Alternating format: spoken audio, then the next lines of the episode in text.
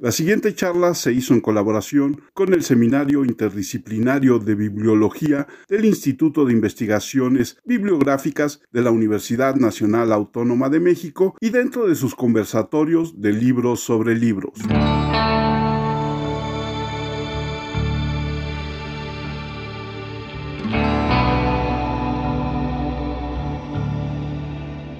¿Qué tal? Bienvenidos a una charla como cualquiera. Soy Armando Enríquez en una charla más de las que tenemos en conjunto con el Instituto de Investigaciones Bibliográficas sobre el libro sobre el libro. Está conmigo Marcos Villajuárez. Marcos, ¿cómo estás? Hola Armando, muy bien, muchísimas gracias. Un gusto estar nuevamente contigo. Gracias Marco. Y en esta ocasión tenemos como invitado a Edgar Encina, investigador y profesor de la Universidad Autónoma de Zacatecas, que está desde Zacatecas. Edgar, ¿cómo estás? Hola Armando, este, muy bien, muchas gracias por el espacio y un saludo a los que nos escuchan. Edgar, eres historiador, pero además eres doctor en literatura y en bibliotecología. Y tú tienes un libro, este del que vamos a hablar hoy. A mí se me hace fascinante porque como gran parte de los lectores de mi generación y algunos más jóvenes, todos hemos caminado y entrado por librerías de viejo en la Ciudad de México. ¿Por qué dedicarte a este tema y en específico a la gaceta con la que se informaban los libreros a finales del siglo XX? No soy historiador, fíjate que yo de formación soy de letras y mi maestría es en filosofía y luego el doctorado es en bibliografía española y literatura hispanoamericana, pero sí hago mucho de historia porque me junto con muchos historiadores, ¿no? Sobre todo, un poco lo hablábamos antes de empezar la grabación, vinculo parte de mi producción con investigación histórica y con producción literaria, específicamente en ensayo. Y en esta pregunta que dices, ¿por qué estudiar estas librerías? Pues eres la tercera persona que me lo pregunta y te voy a responder igual que les he respondido a los anteriores es, ¿y por qué no? Creo que las librerías, prácticamente todas las librerías son centros de conocimiento y culturales muy importantes. Algunas no lo son porque algunas son centros religiosos, por eso hago una separación en ese sentido. Hay librerías que venden libros de religión y objetos de religión, pero también son centros culturales en algunos casos. Bueno, ¿de qué va esta investigación? Pues fíjate que es un proyecto de más largo aliento. Este es uno de los primeros resultados que fue, de verdad es que fue sorprendente que fuera tan rápido como salió, porque en, en realidad lo que yo escribí fue un ensayo en torno a una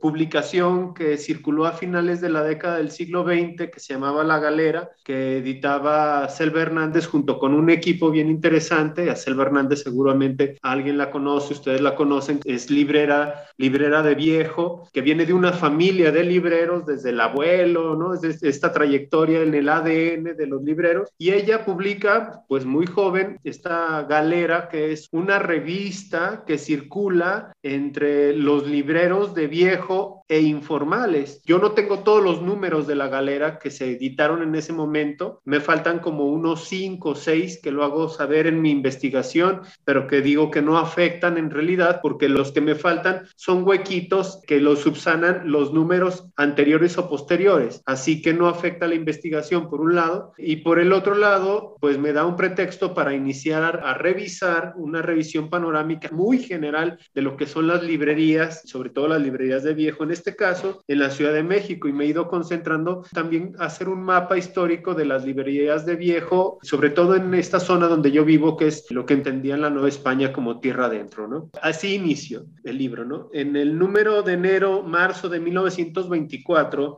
la revista Libro y el Pueblo dio cuenta de la existencia de 39 librerías en la Ciudad de México y algunas otras en provincia. Ese número a mí me llama muchísimo la atención, saber quién vendía libros y cómo ha ido dando el proceso. Entonces, la galera me da pie, digamos, para cerrar el paréntesis y esta edición de El Libro y el Pueblo para abrir el paréntesis y lo que hago es revisar cuántas librerías hay. Así que vamos a encontrar que hay en un conteo oficial de las librerías por el centro, la colonia Doctores, la Roma Condesa, la zona sur, los tianguis, bla, bla, bla, se habían contabilizado 65 librerías y negocios que vendían libros. Muchos de estos no son librerías de viejo, muchos son, ya saben, como de doble uso y que todavía tienen cierto halo de modernidad, como por ejemplo hoy los que nos encontramos en, en los mercadillos y que hay de Octavio Paz, de Vargas Llosa, de Elena Garro, no son libros viejos, ¿no? Sino solo ediciones no tan actuales. Y en la galera, lo primero que digo es, ¿y la galera cómo los cuenta? Y la galera, me pongo a contarlos por la publicidad que ofertan dentro de la galera. Así que ahí es lo que yo me pongo a revisar y yo descubro la existencia de otras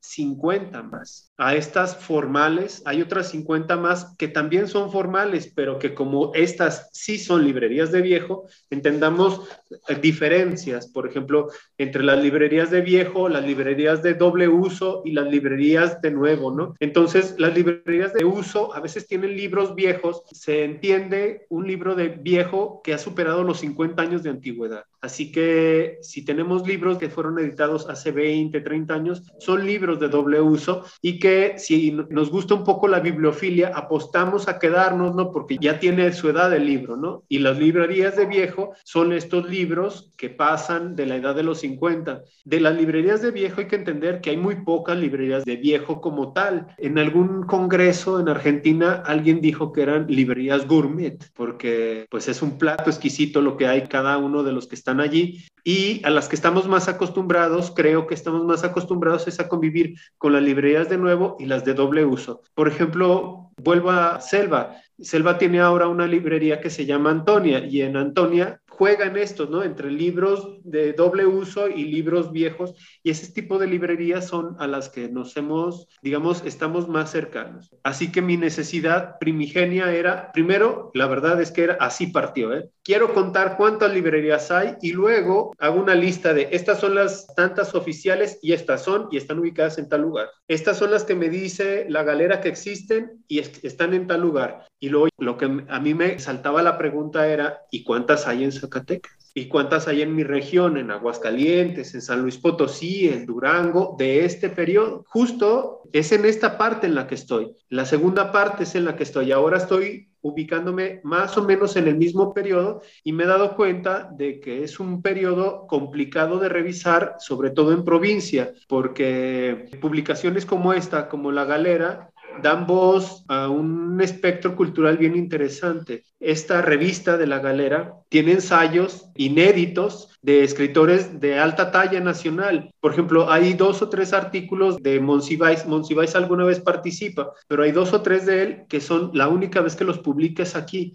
O así, pues de Monterroso rescatan cuentos. Es una revista en este sentido que tanto busca incitar a la lectura como hablarle a los bibliófilos. Y esta lista de las librerías de viejo les está hablando claramente a los bibliófilos, que es otro de los temas que de a poco hago guiños en el documento sobre este asunto de las librerías, ¿qué representaría tener una librería en esta época? Sabemos que tener una librería iba más allá de la sola venta y comercio de obras impresas. Es un entorno muchísimo más rico que eso. Pero ¿qué significaría tener una librería en las poblaciones que flanqueaban o cercanas al, camino de, de tierra adentro de la que tú hablas en esa época?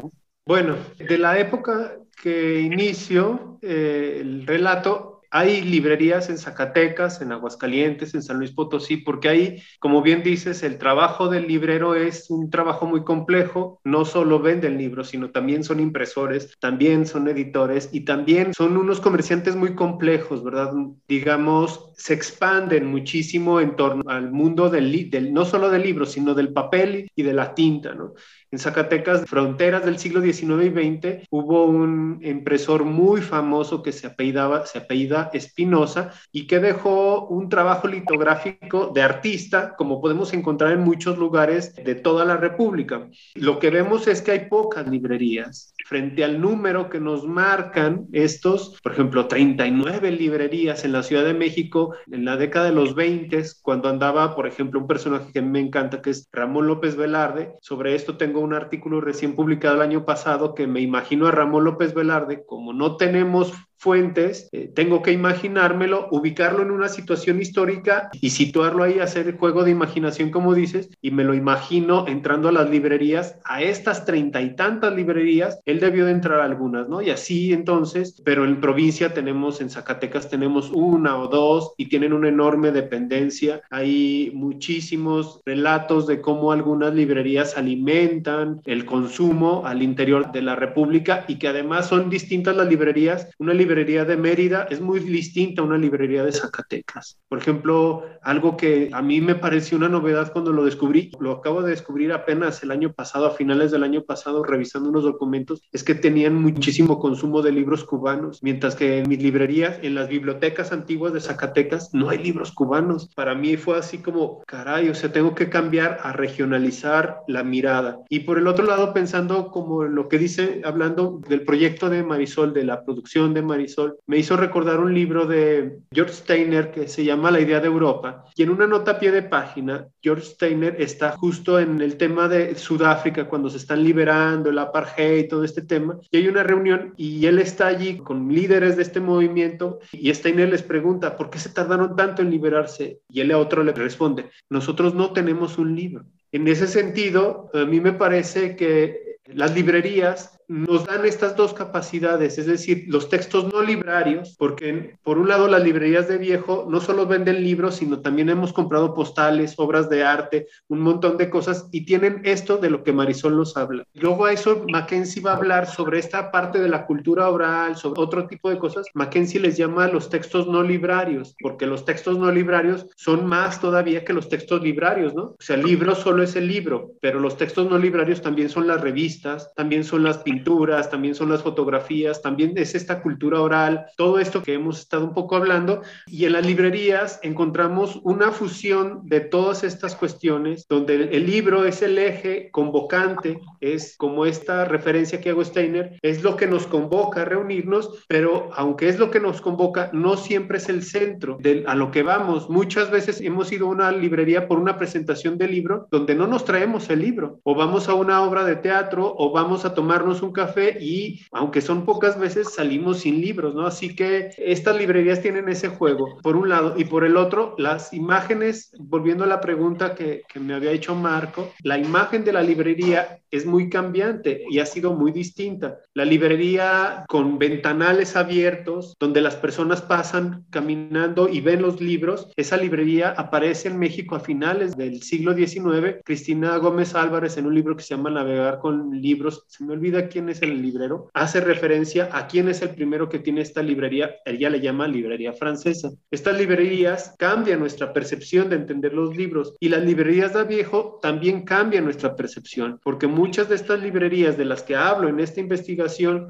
están ubicadas en zaguanes o en pequeños cuartos donde solo tienen una puertita o como bien sabemos, a lo mejor es un carrito. Por ejemplo, yo ahora soy fan de un proyecto que se llama Malagovia. A ellos los conocí por un podcast y luego los conocí en Instagram. Nada más para hablar del ejemplo de la diversificación que ahora tienen las librerías. Ya no es como un solo negocio, una sola cara, no, sino es muy distinto. Malagovia, yo le deposito a Malagovia creo que mil pesos cada tres meses. Yo lleno un formato y ellos me reenvían libros de manera sorpresiva que tienen que ver con mis intereses. Y junto con los libros me envían cositas, ya sabes, obsequios. Pero para mí esa es una fusión de las librerías, aquellas del siglo XVIII y XIX, que eran itinerantes, que andaban a caballo y que salían de Veracruz, Ciudad de México, Puebla, llegaban a Guadalajara, bajaban a Zacatecas. Es una combinación de esas porque Malagovia en la vida real anda en una bicicleta o si se cansa la bicicleta trae un maletín que lo abre afuera de algún lugar, no sé, afuera de una cafetería, en un jardín, en un parque y la abre y a veces no es para vender, sino para que la gente se acerque y lo lea. Estas cosas están en esta investigación que yo hago de estas librerías y esas librerías hay que contarlas porque te habla de una vitalidad cultural e intelectual, creo que humanística. Hay un peso específico del espíritu de una sociedad que se interesa por mostrar sus libros, por comprar libros, por vender libros. Edgar, hablas de esta función de las librerías como centros culturales, como centros de convivencia, como centros de conocimiento y de intercambio de ideas. En las librerías de segunda mano, como las llamas, que para mí eran las de viejo, La verdad es que eso se enriquece en muchísimos casos por la presencia misma del librero, ¿no? Y eso sucede más. Yo me acuerdo de un texto de Gabriel Said donde habla de su librero en Monterrey, cómo iba y llegaba y pedía los libros. Un poco lo que tú contabas de este nuevo tipo de servicio de librería en el que tú estás ahora, que te mandan conforme a tus gustos algo que ellos creen que te va a gustar. Un poco esa era la gran labor de los libreros en estas librerías de segunda mano. Y también yo me acuerdo porque eso sí yo lo llegué a hacer en varias de estas librerías, sobre todo en la Roma, el trueque. El trueque se daba, tú llegabas con un libro que ya habías leído, que no te gustaba y lo cambiabas por otro que no habías leído. Este tipo de comercio, este tipo de cosas que sucedían en las librerías, ¿se vio enriquecido con la publicación de la revista Galera? Sí, fíjate que sí, voy a tomar a tu mismo Gabriel Said, Armando. Sí, esa narración es muy bonita de cómo tu librero se vuelve en una especie de confidente, porque uno termina también hablándole, hay gustos, hay gustos públicos y gustos culposos. Y al librero le hablas de los dos, y el librero con la mano derecha te da unos y con la mano te da, izquierda te da otros, ¿no? Y al final sabe que ah, vemos, tenemos tales lecturas, tales gustos, y entonces llegan los libros por ahí, uno. Y el otro también con Gabriel Said, acuérdate, cuando publica los demasiados libros, yo creo que el librero lo tiene bien claro en esta circunstancia de tener un librero como los que estamos hablando nosotros, son libreros con mucho olfato que entienden esta cuestión de los demasiados libros. No los puedes saber todos, ni siquiera te puedes saber los títulos. A nosotros generalmente nos sucede que recordamos la lectura, pero no recordamos el libro, o no recordamos el autor, o no recordamos ninguno de las dos, pero sabemos que es una lectura. Y a partir de que recordamos la lectura, hacemos reflexiones. Así que los libreros hacen una distancia de esta circunstancia y los mejores libreros son los que tienen muchísimo olfato, que son una fusión estos libreros todavía, la narrativa de bibliófilos los han romantizado en el siglo XIX, sabemos que hubo una tradición para escribir muchísimos relatos sobre bibliófilos, sobre el mal de los libros, sobre personas que se vuelven locas, ciegas, sordo, mudas, diría Shakira, por la cercanía de los libros, pero aquí estos libreros con ese olfato te reconocen, saben que andas buscando tal libro o tal tema, saben que no lo tiene, pero saben quién puede tener tales cosas, crean una red muy padre y en ese sentido yo creo que además hay otra diferencia de los libreros de viejo. Lo dice Jorge Carrión en librerías, ¿se acuerdan que tiene un libro muy famoso de librerías? Cuando él habla de las librerías en México, dice una cosa sobre las librerías de Donceles. Dice, yo vengo de un mundo ordenado, donde voy a otras librerías de viejo o estas librerías así, y todo lo tienen ordenado, tienen un sistema, y yo entré a las librerías de Donceles y no hay un sistema, no hay orden. Lo primero que descubrí es que el caos ordena ahí y que el librero a veces no recuerda las cosas, pero todo es por intuición, intuición. Y entonces va Marisol preguntándole libros sobre lenguas y él, pues como que lo que tuyo me suena, pero todas esas cosas están en aquella pared. Y uno como comprador se fleta como si estuviera en un archivo, porque esa es otra cosa, las librerías de viejos son archivos, ¿verdad? Y entonces uno llega, sabe que si te metes la mano en una librería de viejo, va a pasar lo que sucede en un archivo, vas a acabar lleno de polvo y a veces con cosas que te van a ser muy útiles o a veces no. Así que estas librerías de viejo de las que yo hablo son esas librerías que no tienen un sistema y que como dices tú Armando, están fundamentadas en un librero, en el librero que conoce, que tiene mucho olfato y que es esta fusión de lo que les iba a decir al principio, de esta fusión romántica entre cura y el cantinero, ¿verdad? Sabe escucharnos, sabe atendernos, sabe mandarnos con nuestra penitencia y además como buen cantinero, sabe que hay un límite y que Marco solo aguanta cinco mezcales y tres cervezas y no le va a servir más para que mañana Marco regrese por sus otros cinco mezcales y tres cervezas y no se acabe la borrachera en una y no regrese en un mes, ¿verdad? Edgar, esta parte que también mencionabas de que en una librería, sobre todo en las librerías de provincia o en las librerías del siglo XIX, del siglo XX, se volvían estos editores. Yo recuerdo muy bien visitar librerías en Chihuahua, en Sonora y en encontrarme muchas veces que la verdadera historia de cada región está en estos editores que son las pequeñas librerías locales y que no necesariamente son las instituciones como las universidades o demás. Y vuelvo a insistir, ¿cuál era la importancia de Galera hacia el interior de las librerías en el Distrito Federal? Fíjate que esta galera representa esa tradición del librero editor, reconstruye una historia de la literatura de folletín del siglo XIX que se dio en toda América. Sin esa literatura de folletín, mucha parte de las independencias no las entenderíamos. El que corran las voces liberales se da por este tipo de literatura de folletín y esta galera tiene eso, tiene que va de mano en mano. Era en un papel muy económico y la portada era en un cartoncillo también muy económico porque prácticamente se podía doblar, como doblamos una revista o un periódico, pero los editores pensaron muy bien en esa circunstancia de que no se deshojara y de que no perdiera su circunstancia material. Así que el material tiene cierta rigidez, cierta rugosidad que hace que la revista no por completo se pueda doblar, sino mantener cierta fijación. Estaba llena de ilustraciones, un montón de ilustraciones, a veces recopiladas de libros, de mismos libreros que le decían, mira, tengo tal libro y viene, no sé, Hidalgo, y entonces le preguntan a otro librero, oye, ¿tienes algún libro que venga la foto de Hidalgo? Y recopilaban temáticamente algunas cosas que se reconstruyen allí. Así que vemos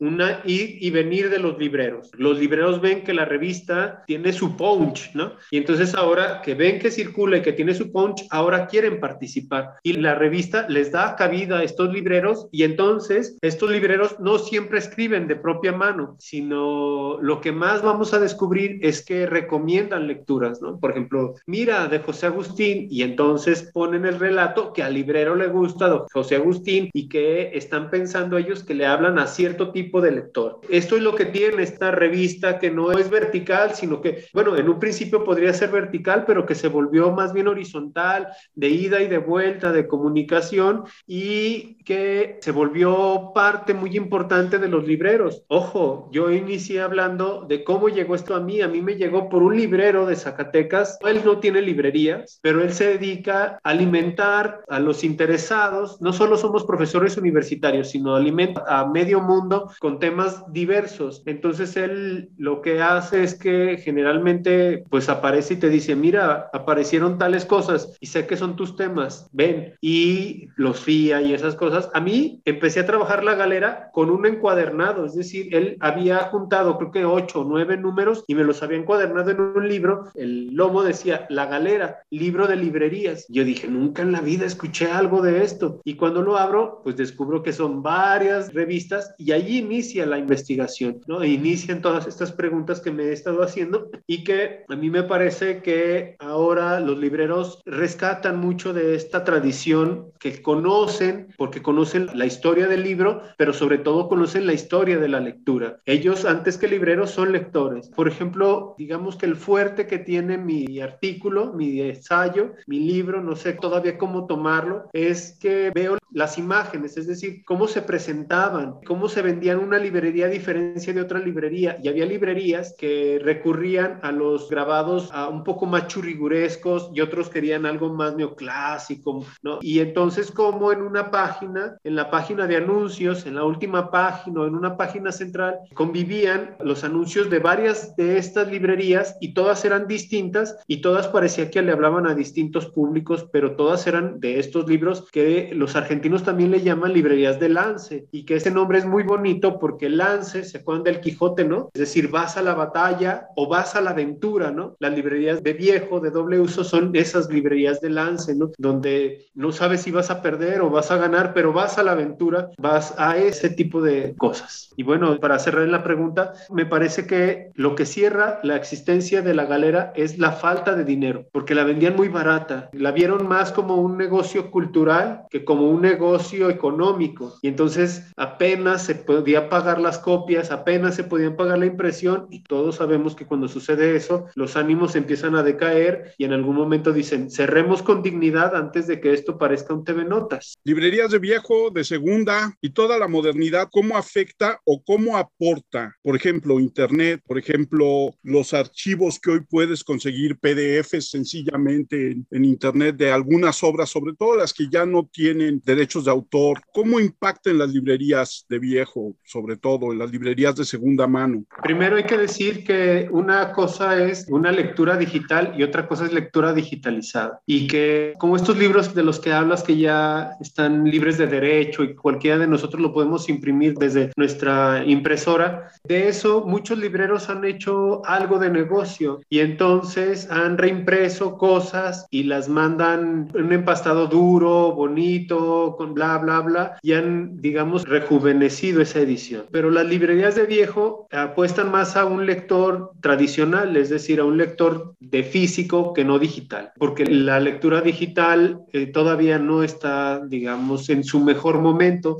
Lo único que vemos ahora son PDFs, o sea, libros digitalizados que no se leen como libros, sino en realidad se leen como códices donde un rollo arriba está enrollando y nosotros lo estamos alimentando, subiéndolo, subiendo. Esas son lecturas digitalizadas, esa no es una lectura digital. Una lectura digital se parece más a un libro que pase como nosotros pasamos las hojas, porque es muy importante la textura de las cosas y eso no lo hemos alcanzado. Cuando leemos una hoja en la computadora, no parece hoja, parece pantalla. Ese es por un lado. Y lo hemos visto ahora con lo de la pandemia. Si se fijaron, los primeros tres meses con el inicio de la pandemia, cuando hace dos años nos mandaron a todos a nuestra casa y entramos todos en pánico y teníamos que limpiar todo lo que entraba a la casa y parecíamos astronautas cuando salíamos. ¿Se acuerdan toda esa crisis? Después de los tres meses, los libreros se dieron cuenta que se ponían las pilas o esto iba a ir a peor. Y los números empezaron a ser terribles porque empezaron a cerrar negocios y me voy a concentrar en las librerías. Las librerías estaban cerrando a racimos, estaban desapareciendo y en la visión más romántica es no pasa nada. Lo peor que puede pasar es que si cierras una librería, esos libros pasan a ser tuyos, a tu biblioteca. No, sí pasan, porque las personas dejan de tener recursos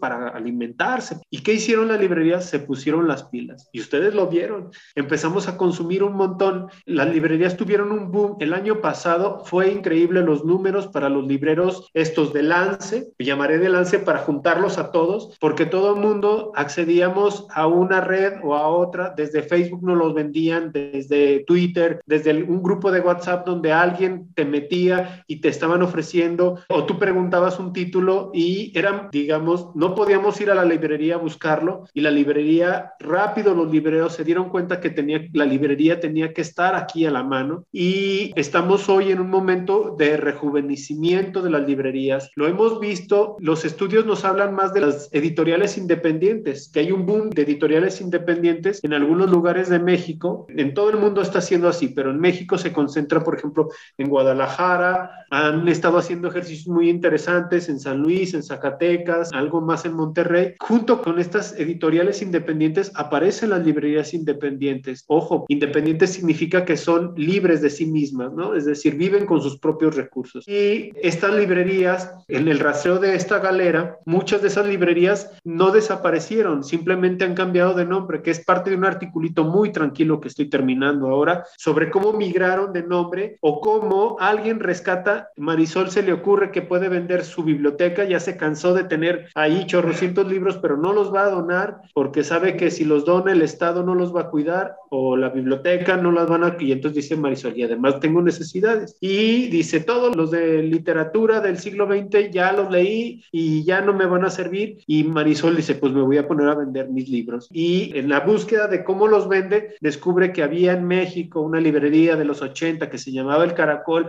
que era muy importante y ella le remite el significado del caracol a cosas y rescata el nombre y resulta que vemos el resurgimiento de estas librerías de viejo ahora con mucho poder. No solo es por Mercado Libre o Amazon, son ellas las que están rejuveneciendo. Nosotros las vemos sobre todo en las tres redes sociales importantes, ¿no? En Instagram, en Facebook y en Twitter, las vemos que siguen muy vigentes y que les ha dado posibilidades además de crear un diálogo entre ellas. Por ejemplo, les voy a mostrar rápido, este decálogo se llama Decálogo para crear una librería independiente. Es igual como lo que hacía la galera, pero este lo acaban de formar unos libreros de Chiapas. Y yo me di cuenta en Twitter y me puse a buscarlo, cuesta 25 pesos y hay que pagarlo por PayPal y te lo mandan por correo mexicano. Tú dices, en serio, o sea, parece más el esfuerzo de nosotros que de ellos, ¿verdad? Pero el tema es que se están dando estas cosas y que están estos ejercicios que recuperan esta tradición, le dan vuelta a la tradición, la rehacen constantemente y además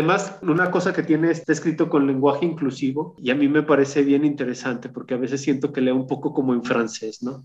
Que nos comparta una reflexión de lo que a nivel personal significó elaborar esta obra, lejos de lo académico, lejos de lo cultural, a nivel personal. Fíjate que yo conocí a Selva primero por otro libro, uno que tiene sobre una librería que ya ven que Selva tenía una editorial que se llamaba Acapulco, todavía la tienen. En Acapulco sacaban libros súper bonitos de pasta dura, cuidaban un montón las imágenes, eran libros de arte, todavía cuando a veces de pronto sacan una cosa cada año, son muy bonitos y en esta librería Acapulco sacaron algunas cosas, no eran económicas y yo ahí la conocí. Y a mí me significó personalmente el acercamiento desde este lugar por correos, por llamadas, con Selva, y fue un descubrimiento personal de la reflexión que puede tener la historia contemporánea de las cosas. Es decir, nosotros a veces estamos tan absortos por nuestra propia época que no alcanzamos a distinguir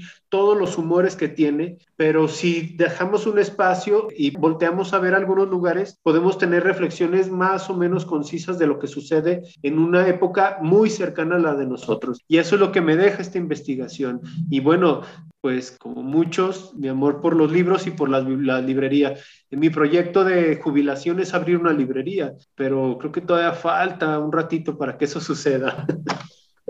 Edgar, muchísimas gracias por haber aceptado la invitación. Espero que no sea la única vez que charlemos contigo aquí en una charla como cualquiera. ¿Tienes redes sociales donde te siga la gente? Sí, en Facebook Edgar Encina y en Twitter igual, Edgar Encina. Yo estoy encantadísimo y muy agradecido de la charla que tuvimos hoy. Marco, tus redes sociales. Yo solamente uso Twitter y es arroba sostenible MX. Yo soy Armando Enríquez, a mí me encuentran en arroba cernícalo en Twitter. El Twitter del podcast es arroba charlacualquie1, nuestro correo es charlapodcast1 arroba gmail.com y les recuerdo que tenemos nuestro blog cuyo nombre surgió de un dedazo, Charla Cualqueira en WordPress, donde escriben todos los colaboradores de este programa como Alex, Dai y algunos que no participan en el podcast pero que son miembros de nuestro equipo, como Rafa y como Ivana. Los esperamos en la próxima charla como cualquiera. Edgar, muchísimas gracias, que tengas una buena tarde y de verdad espero que volvamos a platicar porque hay muchas cosas que platicar de librerías. Hay mucho, Armando. Que estén muy bien. Gracias.